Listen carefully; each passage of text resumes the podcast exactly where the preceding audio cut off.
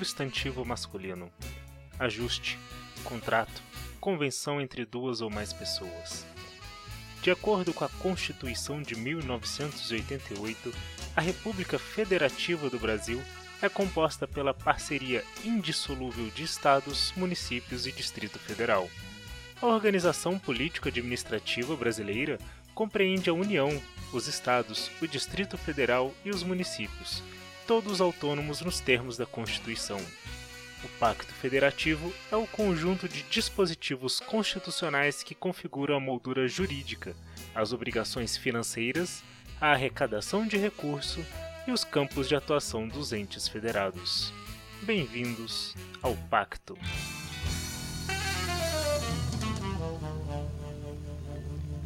O legislativo já foi eleito e, como diz o poeta, Inês já é morta. A partir de agora, o Pacto Podcast entra em sua segunda e intermediária fase. A partir deste programa, tentaremos compreender e imaginar o que acontecerá com o Brasil por meio do Legislativo Nacional. A renovação, tão esperada, aconteceu. Os resultados, porém, não eram os esperados no primeiro semestre de 2013. Pelo contrário, a movimentação das ruas a partir de 2014 ganhou seu espaço, literalmente, nos gabinetes do Congresso. Antes de colocarmos as cartas de tarô na mesa e tentar adivinhar o que vem pela frente, é mais do que necessário, eu diria essencial, compreendermos o contexto em que vivemos. Meu nome é Igor Santos, o Flanela Social, e nesse episódio de O Pacto, nós vamos tentar contextualizar então onde estamos em 2018. Antes de mais nada, então, passo a palavra para o professor de Direito Juan Espíndola, graduado e mestre em Direito Público pela Universidade Federal de Uberlândia, para nos falar um pouco sobre esse meio de campo entre Congresso Nacional e a Constituição Federal de 1988. Olá pessoal, o meu nome é Juan e eu fico muito feliz de estar aqui hoje batendo um papo com vocês sobre um tema que me é muito caro, que é a relação entre o direito e a política. A relação entre o direito constitucional, mais especificamente, e a política. É um tema que eu gosto bastante, é um tema que eu é, procuro bastante conhecer, que eu me intero bastante sobre isso, e eu fico muito feliz pelo convite de estar aqui hoje. Bom, o Igor gentilmente me convidou para falar especificamente sobre os desafios da nossa Constituição perante o perfil do Congresso Nacional eleito agora em 2018. Pois bem, antes de analisar quais são os desafios da Constituição perante o atual Congresso, eu gostaria de fazer uma análise sucinta sobre o perfil do novo Congresso. Se em 2014 tínhamos um Congresso que ele era acentuadamente conservador, agora em 2018 esse Congresso passa a ser ainda mais conservador. Eu digo isso pois houve um aumento das bancadas conservadoras, a exemplo da bancada religiosa, a exemplo da bancada ruralista e a exemplo da bancada também militar. E além desse perfil conservador das bancadas conservadoras terem aumentado, percebemos também que houve uma pulverização dos partidos. Se atualmente temos 25 partidos representados, para a próxima legislatura teremos 30 partidos. E isso faz com que, além de aumento do número de partidos, eu tenha também que cada partido terá um número menor de representantes. O PT, que é o maior partido atual, é, é o maior partido da próxima legislatura, elegeu apenas 56 parlamentares, sendo que em 2014 foram eleitos 69, e em 2010 foram 88. Percebemos, portanto, uma redução do número de parlamentares por partido de uma forma geral aumenta-se o número de partidos e diminui o número de representantes por partidos. O ponto central que eu gostaria de chamar a atenção quanto a isso é que não se sabe como será a força política desses partidos que não tinham representatividade a partir do ano que vem. E eu chamo a atenção de maneira específica do partido PSL, que é o partido do candidato Jair Bolsonaro. Era um partido que tinha apenas um parlamentar e terá na próxima legislatura 52. Houve um aumento vertiginoso que foi, na verdade, capitaneado inclusive pela própria força, pela própria imagem do candidato a presidente. A questão que sabemos é que Na atual legislatura, embora seja um perfil conservador, embora tenhamos partidos conservadores, esses partidos conservadores ainda possuem o quê de republicanismo? O que eu chamo a atenção é que, agora que teremos partidos novos que não sabemos ainda como eles vão se portar e são também conservadores, não se sabe qual que é o compromisso, qual que é a garantia republicana que eles têm. Então, o meu olhar é um pouco pessimista nesse primeiro momento. Primeiro, que é um congresso mais conservador, além de ser um congresso conservador, que não se sabe qual é o compromisso republicano que possui esse congresso. E qual que é a consequência disso? Pois bem, a primeira consequência que eu começo a analisar está relacionada aos direitos individuais, às liberdades individuais. Acredito eu que esse Congresso Nacional terá uma certa dificuldade, de certa forma até mesmo atrapalhará que as minorias tenham reconhecido seus direitos. Então, direitos das mulheres, direitos dos negros, comunidades LGBT, as comunidades tradicionais como os indígenas, os quilombolas, os ribeirinhos e questões relacionadas ao meio ambiente, acredito eu que será um pouco difícil se conquistar isso por meio do Congresso Nacional.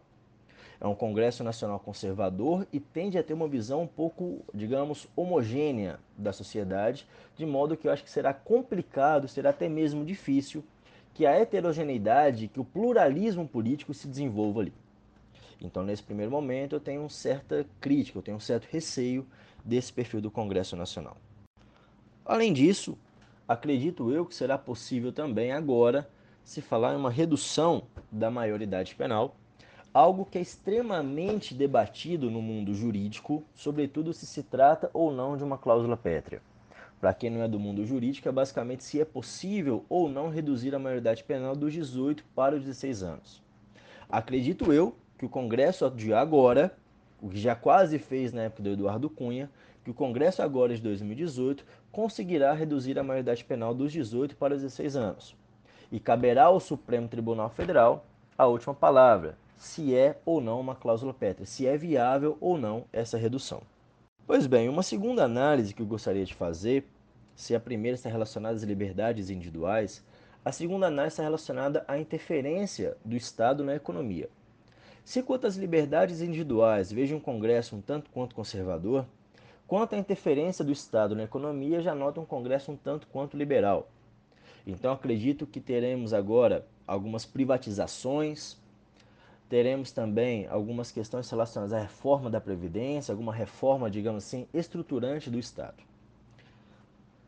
E aqui eu gostaria de fazer uma observação, de externar uma preocupação que eu já tenho já de longa data, que é sobre a possibilidade de privatização tanto da Petrobras quanto da Eletrobras, que são as empresas estatais que cuidam da matriz energética do país.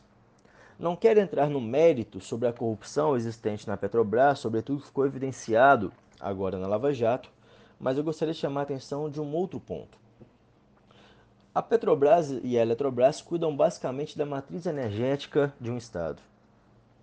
Se você privatizar essas estatais, você estaria dando, na verdade, informações privilegiadíssimas para multinacionais e, consequentemente, para governos estrangeiros. E é aqui que eu tenho basicamente a minha preocupação. O Brasil retiraria o monopólio, inclusive do conhecimento, inclusive do conhecimento geopolítico que essas empresas têm, e passaria para governos estrangeiros do ponto de vista da segurança nacional, é algo que eu vejo com extrema preocupação. Eu acho que deveria ser muito bem debatido, não apenas do ponto de vista da corrupção existente na Petrobras e não apenas do ponto de vista do preço da gasolina que chega até nós. Devemos analisar também do plano geopolítico, do plano da política internacional e, sobretudo, do plano da defesa nacional. E é uma coisa que é pouquíssimo debatida quando se fala relacionado à privatização. Pois bem, o terceiro ponto que eu gostaria de chamar a atenção de vocês se refere a como se dará a confluência entre os poderes, como será a harmonia entre os poderes. E para isso a minha análise ainda ela é, não é completa, porque eu não sei qual vai ser o próximo presidente. Se for um presidente mais conservador se vai ser um presidente mais liberal. Eu falo isso porque o Congresso Nacional ele vai ser um Congresso Nacional mais conservador. E aqui eu chamo a atenção agora do perfil do Supremo Tribunal Federal. O Supremo Tribunal Federal, até os idos 2012 e 2013, era um Supremo Tribunal Federal mais proativo no plano da concessão dos direitos individuais. Tivemos questão relacionada ao casamento entre pessoas do mesmo sexo, questões relacionadas à questão de cotas e vários outros pontos que vieram nesse momento. De uns tempos para cá, no entanto, o Supremo Tribunal Federal, ainda ativista, ele passa a ser agora ser ativista, mas não enquanto Supremo. Passa agora a ser ativista enquanto ministros. Então percebemos com certa facilidade que os ministros vêm brigando entre si. E isso traz uma insegurança jurídica muito grande. Então, se for um Congresso Nacional um tanto quanto conservador, um tanto quanto mais conservador, precisaríamos de um Supremo Tribunal Federal que faria um contraponto a isso. É aqui a ideia básica dos freios e contrapesos. E aqui, na verdade, que eu trago uma outra insegurança, aqui que eu trago um outro receio. Se eu tenho um Congresso mais conservador, se eu ainda não sei qual é o perfil do presidente, mas que pode ser um presidente mais conservador, e se eu tenho o Supremo Tribunal Federal que não faz um contraponto quanto a isso, eu começo a temer, inclusive, pelas instituições. Pois bem, falado isso tudo, dito isso tudo, percebemos que o Congresso Nacional é mais conservador, o presidente que vai ser eleito, possivelmente, ao que tudo indica, hoje, no dia 18 de outubro, será um presidente mais conservador, e o, Congresso, e o Supremo Tribunal Federal, digamos que está uma bagunça do ponto de vista institucional. Então, o que vejo eu é um pouco uma certa dificuldade, uma certa dificuldade para estabelecer harmonia entre os poderes. Acontece, no entanto, que a nossa Constituição ela é uma Constituição que consegue se adaptar às diversas realidades políticas existentes. Conseguiu se adaptar a um governo Fernando Henrique, que foi um governo neoliberal, mas de uma forma conseguiu estabilizar a moeda conseguiu se adaptar a um governo Lula, que de certa forma houve uma política pública para inclusão muito grande, conseguiu se adaptar também ao governo Dilma e ao governo Temer. Para saber se essa Constituição conseguirá ou não continuar se adaptando, exercendo a sua força política, precisaremos ver primeiro a postura republicana do novo Congresso, a postura republicana do novo presidente, a sua força moral que o Supremo vai ou não vai recuperar e, por fim, se haverá ou não diminuição significativa dos direitos das minorias. Plausível que, do ponto de vista constitucional, seja possível diminuição de direitos, mas eu não posso diminuir tais direitos de modo a descaracterizar, a desconfigurar a sua existência. Pois bem, pessoal, era basicamente isso que eu gostaria de falar para vocês. Acredito eu que eu tenha me alongado um pouco. Mas espero que vocês tenham gostado, espero que vocês tenham entendido. E qualquer coisa, estou à disposição de vocês. Um forte abraço e muito obrigado pelo convite. Espero poder voltar numa oportunidade próxima. Tchau! Com esse contexto gentilmente fornecido pelo professor Juan, podemos pensar um pouco mais sobre os parlamentares eleitos. Afinal de contas, qual é o perfil desses congressistas e como eles seriam um risco tão grande à democracia? Pensando nisso, falei com o Maurício dos Reis, mestrando em Direito pela Universidade Federal do Mato Grosso do Sul. Ouça a preocupação levantada por ele.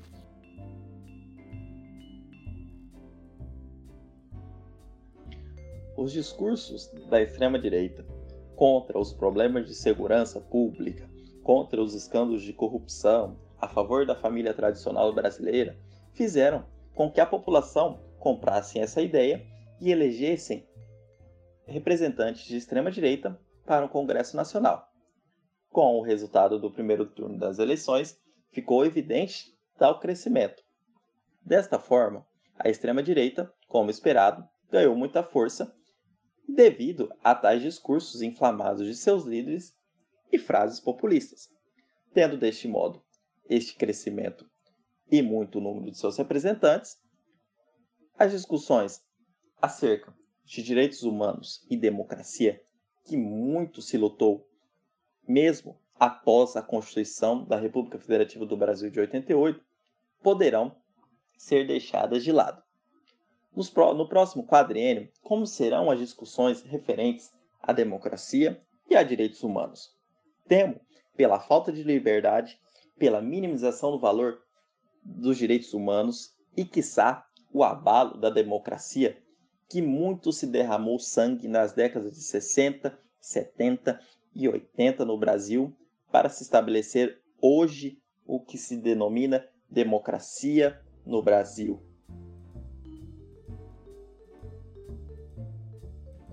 Daphne Fishman, formada em Relações Públicas pela Escola de Comunicação e Artes da Universidade de São Paulo, especifica um pouco mais as possibilidades e dificuldades dos próximos quatro anos com este Congresso Nacional que foi eleito em 2018, que estará no poder até, pelo menos, 2022. Acompanhe.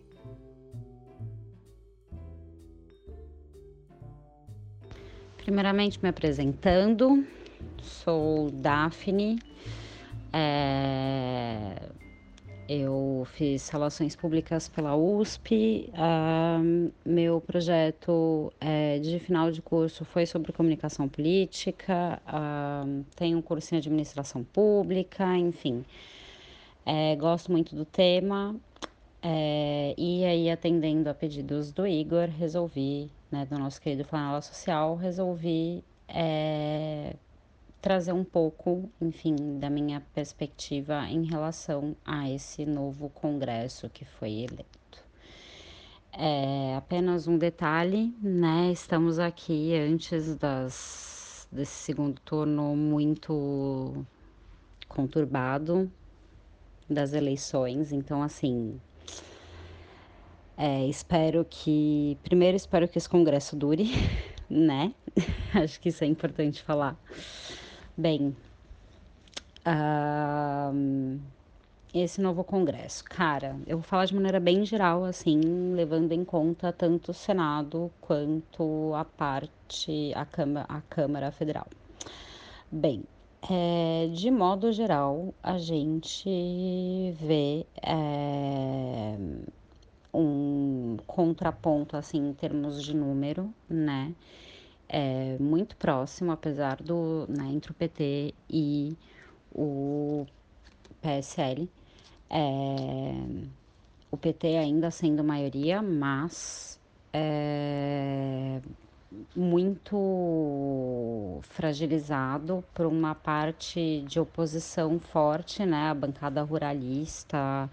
É, e, e assim, né, levando pela perspectiva, né, do, do, também de, umas, de um certo número é, de, dentre os eleitos, é, um grupo, né, a ser chamado, né, se autodenominou a bancada ativista, que tem tendências mais para a esquerda, para a defesa é, das mulheres, dos, da comunidade LGBTQ, é, da defesa de minorias. Uh, então, assim, dá para ver que vai ser um embate pesado por um bom, né, assim, dentre todos os assuntos que caírem, eu acho que para discussão, é, com certeza a, as votações vão ser muito acirradas né? A gente tem,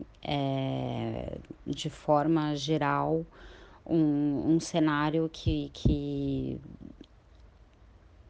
vai, vai continuar, na realidade, mostrando muito da polarização, eu acho, que do que a gente tem visto agora. É, eu, eu, eu, pelo menos, acho tenho como perspectiva de que isso vai piorar cada vez mais, as bolhas vão cada vez mais ser criadas né, com a ajuda de redes sociais e tudo mais. Um, dar de cara com a opinião do outro vai ser foda. Um, então, acho que todo esse efeito social é, que tem acontecido, isso vai se refletir também nessa camada do poder né? É, alguns destaques, enfim, para a questão das regiões, São Paulo, né? Não, eu morei em São Paulo, então assim, São Paulo não decepcionou em nada, né? Levando em conta os patinhos da Fiesp. Então, o MBL foi, ele foi eleito. Ao mesmo tempo, né? Em São Paulo, a gente teve muitas manifestações é, fora Temer, manifestação contra a PEC dos gastos, então assim, com Sâmia e bancada ativista é, nesse congresso novo, eu acho que vai ter muito quebra-pau. É, e, e, enfim, eu só espero que a galera realmente não caia na porrada, né, dado o cenário que a gente tem hoje. Eu falo de uma perspectiva atualmente muito muito pessimista. Espero estar errada e enfim, domingo a gente vai ver. Mas até lá, né, por enquanto que a gente tem, se a gente tiver realmente congresso, né, depois dessas eleições e se ele continuar, Acho que vai ser muito embate é, em todas as questões, porque eles apresentam, essas bancadas apresentam pontos de vista muito diferentes e, e, e bases teóricas é, e, de, e pragmáticas muito diferentes. Acho que é isso por enquanto.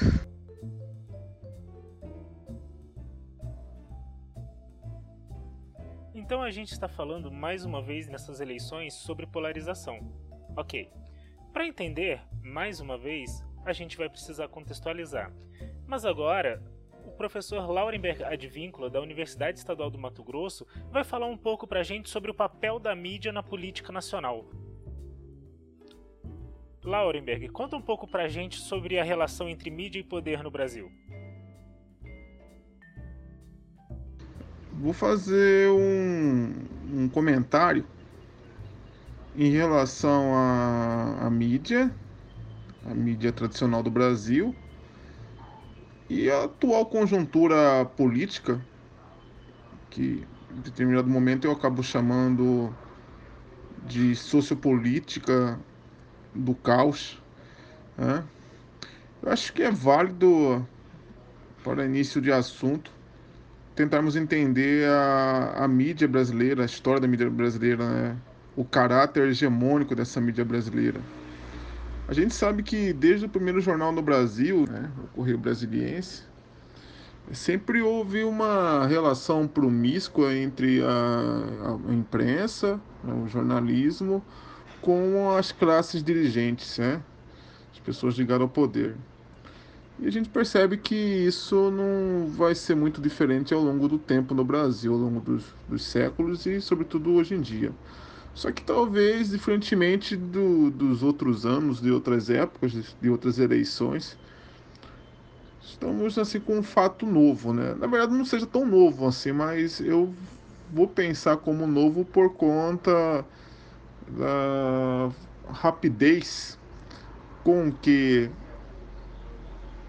algumas informações acabam se consolidando como verdades absolutas e ao mesmo tempo a gente acaba lidando com uma geração de cidadãos que, de certa forma, tem é, perdido um pouco das referências, daquelas referências que a gente considera, considera formal, né?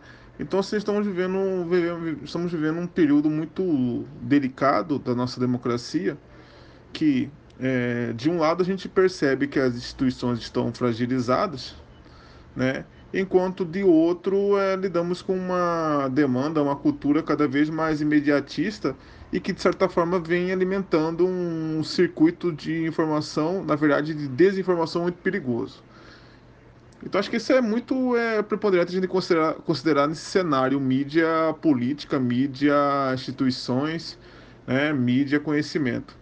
Então a gente tem percebido que, é, pelo menos há um bom tempo, né, é, vem acontecendo uma série de é, atritos e conflitos entre os poderes estabelecidos, a opinião pública e a própria mídia. Né? Evidentemente, evidentemente que, lógico, a gente fala mídia, mas tem que tomar cuidado para não tentar generalizar, né? No sentido assim, de separar o joio do trigo, profissionais bons, competentes, que vem fazendo é, esse um trabalho responsável né, de apuração e ao mesmo tempo dimensionado um pouco dessa narrativa, uma narrativa perigosa que estamos vivendo, né? uma narrativa de banalização do mal, banalização do ódio, né? É, a gente percebe, começa a perceber que existe um, um sentimento de ódio cristalizado em, em relação é, ao, a, a partidos, mas sobretudo posturas ideológicas assumidas. Eu diria que estamos vivendo uma guerra civil, em certa medida, né? uma guerra civil que é, mostra, né, de forma mais geral, o quanto que as relações, não somente relações entre a, a, a imprensa no seu papel de interlocutora dos poderes com o povo, mas, sobretudo, a relação entre as, as instituições, o povo, o povo entre o povo, o povo e a mídia, estão cada vez mais estremecidas. Então, é, eu acho que se a gente for discutir a atual conjuntura, acho que nós temos que é, perceber que, primeiramente, existe uma questão até natural dessas identidades, de existir uma cultura cada vez mais é, negadora das instituições, né, como uma forma de subversão, ou, como podemos dizer, né, com uma com, uma, com um aparecimento até natural de outras formas de aquisição de informação e ao mesmo tempo de serviços, né? A gente acaba, de certa maneira, lidando com um discurso neoliberal está muito mais próximo da anarquia do que propriamente daquele defendido pelas grandes corporações, e o que é muito irônico e nós temos que considerar isso, né? É como se fosse um, um efeito contrário às promessas do neoliberalismo e da modernidade em si, né? E a gente começa a perceber que é, isso tem sido um efeito danoso, né? Mas por que é efeito danoso? Né? Se a gente for analisar é, na, no sentido de cidadania que você, tem trabalhado e como que a gente vai falar de opinião pública, como que a opinião pública é, tem mudado drasticamente, né, como se dá água para o vinho, a percepção sobre as relações políticas. Né, ao passo da gente ver, por exemplo, é, dentro da universidade, discursos que acabam flertando com a barbárie, ganhando corpo, ganhando evidência. Então, acho que é importante a gente tentar, assim, fazer um certo mapeamento né, de, dessas questões, né, fazer um movimento no passado, gente entender que a mídia é hegemônica e sempre teve relações com o poder. Mas, ao mesmo tempo, a gente perceber que estamos vivendo uma cultura que é, é cada vez mais individualista e que, em sua natureza, tem por si só uma negação às instituições né, as grandes narrativas, uma cultura que nega as grandes narrativas, as grandes ideologias, que caminha para a fragmentação. E a gente começa a perceber que é, dentro desses contextos, é, as fake news têm tem se proliferado muito mais como uma forma de autoafirmação de, dessa, dessa cultura jovem cada vez mais individualizada do que propriamente uma, uma maneira de integração. Porque quando a gente vai entender, vai entender a essência da comunicação, a gente vê o discurso de integração, né? A gente vai, quando a gente vai lembrar um pouco da, do que foi as primeiras campanhas da Unesco no sentido de né, amenizar o mundo, já que tavam, estávamos vivendo um pós-Primeira Guerra Mundial, né? E havia uma cidade de integrar esse mundo, né? Esse mundo diferente. E começa a perceber que não, é, não existe mais uma, uma questão de integração, mas uma forma de legitimação, de autoafirmação, né? De pensamentos, de ideias cada vez mais personalizadas e individualizadas. E isso, de alguma maneira, acaba afetando de diversas maneiras né, o sentido de democracia, o sentido, né, o nosso sentido de cidadania, né, ao passo de, de, de talvez de maneira não surpreendente, né, a gente tem que estar tá lidando com é, fatos que até então a gente se julgava superados, né? Aqueles fatos que a gente é, lembrava em Auschwitz, que a gente que, pensa, que pensamos que jamais irão se repetir, mas que acabam se repetindo. Então, esse cenário, de alguma maneira, a gente começa a perceber que ele acaba sendo muito refletido no, no Congresso, né? É, no Congresso e na maneira como a imprensa vem constituindo sua narrativa. A gente percebe que é, nessa última eleição agora, né, a, as bancadas estão cada vez mais conservadoras, como se fosse um efeito contrário ao discurso de neoliberalismo, por incrível que pareça, né? E ao mesmo tempo a gente começa a perceber que, a, que o discurso da imprensa vem cada vez mais perdendo sua legitimidade. Né? Não somente pela questão que a internet acabou é, legitimando, dando vez e voz a, a todo tipo de fontes de informação, a todo tipo de fonte de informação, né? mas também a gente começa a perceber que é, a própria ideia de informação, o próprio sentido de jornalismo na contemporaneidade, ele vem cada vez mais sendo é, ameaçado, né? Porque aí é o que a gente está discutindo mesmo é o sentido de especialidade, né? A, o, que, o que realmente é, é hoje uma especialização, né? De alguma forma dentro desse território cada vez, cada vez mais movediço, né? É, ao passo da gente ver, por exemplo, as pessoas tendo como referência youtuber, né? Ao invés de um âncora de telejornal.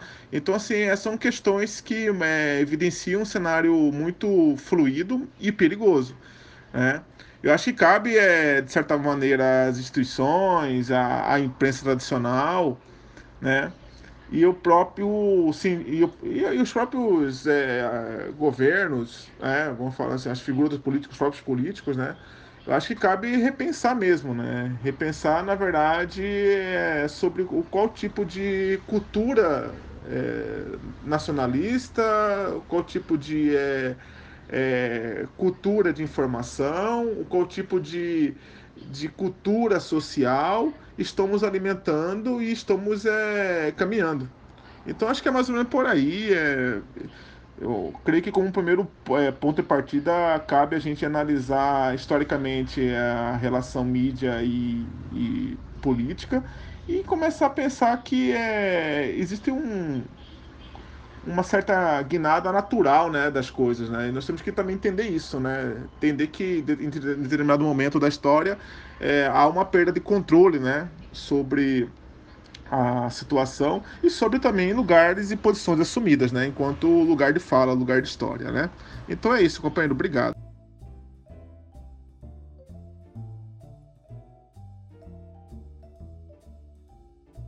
Mas qual a diferença, então, entre esse Congresso atual e aquele que esteve por aí durante toda a década de 90 e começo dos anos 2000? Porque o PSL, o Partido Social Liberal, atual partido de Jair Bolsonaro, e os novos eleitos por partidos tradicionais do Centrão, formadores da conhecida bancada da BBB, a bancada do Boi, Bala e Bíblia, assustam e remetem a uma polarização violenta, mesmo que eles não sejam novidades. Sobre a bancada evangélica, a da Bíblia, Tiago Paiva, ex-seminarista, explica um pouco sobre eles.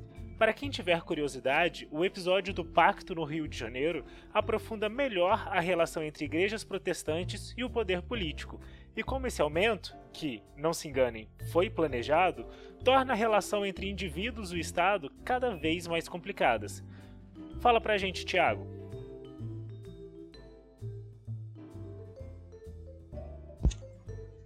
Bom, é, para falar dessa bancada, é necessário deixar claro o óbvio. Bancada evangélica não significa defesa da fé evangélica.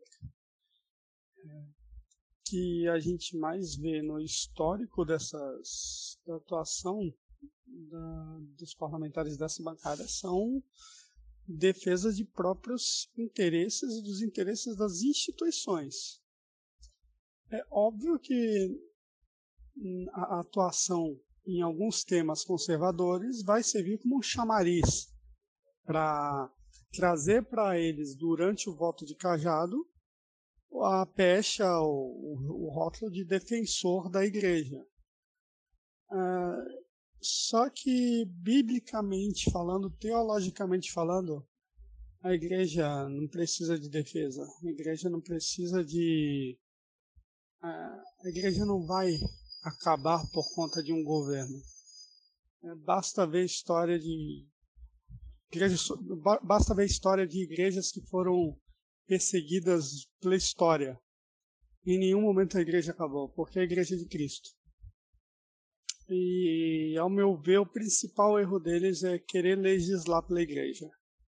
É, quer goste, quer não, não são só os evangélicos que pagam impostos, não são só os católicos, os cristãos, todo mundo é cidadão, todos pagam seus impostos. ou seja, os direitos têm que ser para todos. E aí entra a questão do Estado laico. É, obviamente, é algo muito difícil pela nossa cultura, que é pautada, a nossa cultura evangélica, ela é pautada, infelizmente, numa questão de poder, é, mais do que o servir. É, mas, infelizmente, essa renovação é, é negativa para a igreja, enquanto corpo de Cristo, mas positiva para as instituições interessadas é, nesse jogo de poder. Ainda mais com provável governo Bolsonaro, porque acredito eu que vai ser muito difícil o Haddad ser eleito. Né? Acredito que vai existir muitos obstáculos. Então, o cenário é completamente favorável para essas instituições. Quanto à igreja, ela institucionalmente passou, para mim, passou a maior vergonha nos últimos tempos. E eu temo muito é, e Deus agir com juízo. Falando agora enquanto cristão que eu sou. É basicamente isso que eu tenho a dizer sobre essa renovação não tão positiva da, dessa bancada.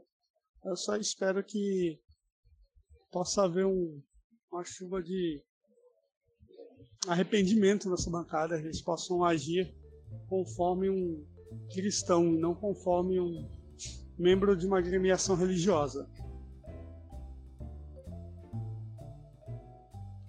A bancada evangélica é uma das grandes defensoras da moral cristã. Hasteando a bandeira de uma lisura institucional, luta contra a Lei Rouanet como um gasto público para financiar grupos ideológicos com fins de deturpar uma certa moral do povo brasileiro. É basicamente uma guerra espiritual, mais focada em principados e potestades do que em peças teatrais e shows de música. Fazendo caveira de grupos independentes ou de artistas como Maria Bethânia, Ivete Sangalo, Chico Buarque, entre outros, a produção de arte e cultura no Brasil tem sido cada vez mais sufocada em um conflito que, de gritarias e ofensas, já atinge o começo de uma guerra física e, cinicamente, ideológica. Tig Vieira, artista e dramaturgo do Mato Grosso do Sul, fala um pouco pra gente sobre isso e sobre como tem sido a realidade da arte e da cultura no estado.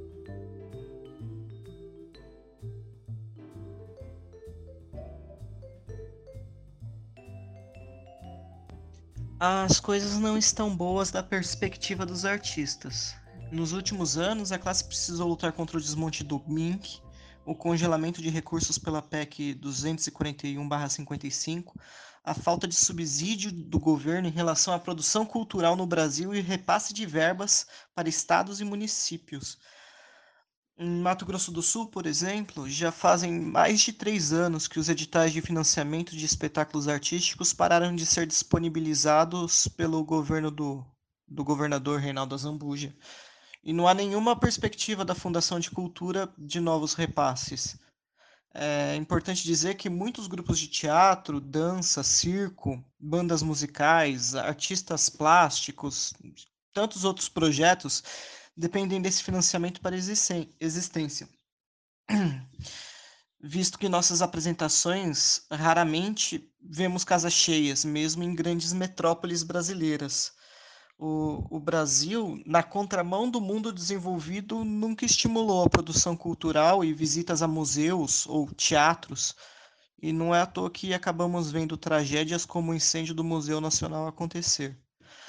Agora, a maior parte dos congressistas que defendiam leis visando a manutenção de uma estrutura pelo menos básica que desse subsídio aos artistas brasileiros nem se elegeram para 2019. A, entre aspas, renovação do Congresso é majoritariamente conservadora, cheia de militares, de eclesiásticos, de classes que não possuem muita simpatia às pautas artísticas nas postagens das mídias sociais dos apoiadores ao candidato do PSL, partido destaque dessas eleições, é, vemos ataques diretos contra instituições artísticas, como no caso das manifestações contra as exposições de artes plásticas com corpos nus promovidas por páginas de direita em 2017. Ou também zombarias, entre aspas, sobre qual é a importância de um artista perto de um médico ou um engenheiro, como se essa comparação fosse justa. O próprio candidato a executivo sinalizou que desmontará a pasta do Ministério da Cultura e atacou diretamente a Lei Rouanet, que é talvez a mais injustiçada e a maior vítima de fake news de nossa história moderna e uma das mais importantes leis para arrecadamento de recursos para a produção artística. Sem ela, os produtores culturais estarão tateando por recursos diante de empresas que não verão vantagem direta no patrocínio já que o investimento não gerará lucros tão expressivos como seria no caso do abate de impostos. A gente vai perder nossa potência do nosso cinema nacional, a probabilidade de assistirmos os shows musicais de nossos artistas preferidos, mas pior que isso, também vamos perder festivais de cultura regional, diversas festas típicas, perderemos grande parte da expressividade e identidade do povo brasileiro haverá só aquilo produzido em escala menor, em, em virtude de resistência.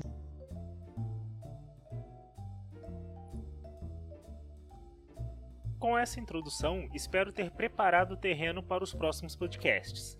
A partir de agora, o Pacto trará discussões sobre temas específicos, no próximo programa, convidei Bárbara Mello, professora de Direitos Humanos e Direito Internacional na Unipan, mestra pela University of Bristol, que, junto com Felipe Mendonça, professor do mestrado em Relações Internacionais da Universidade Federal de Uberlândia, host do excelente podcast Chutando a Escada, e o já célebre Tanguy Bagdadi, professor do curso Clio, co-host do sempre acurado Petit Jornal, figurinha já carimbada da Globo News, para uma discussão sobre o futuro internacional do Brasil no que depender desse congresso já eleito. Espero que gostem. Um abraço e até a próxima, enquanto a internet for livre.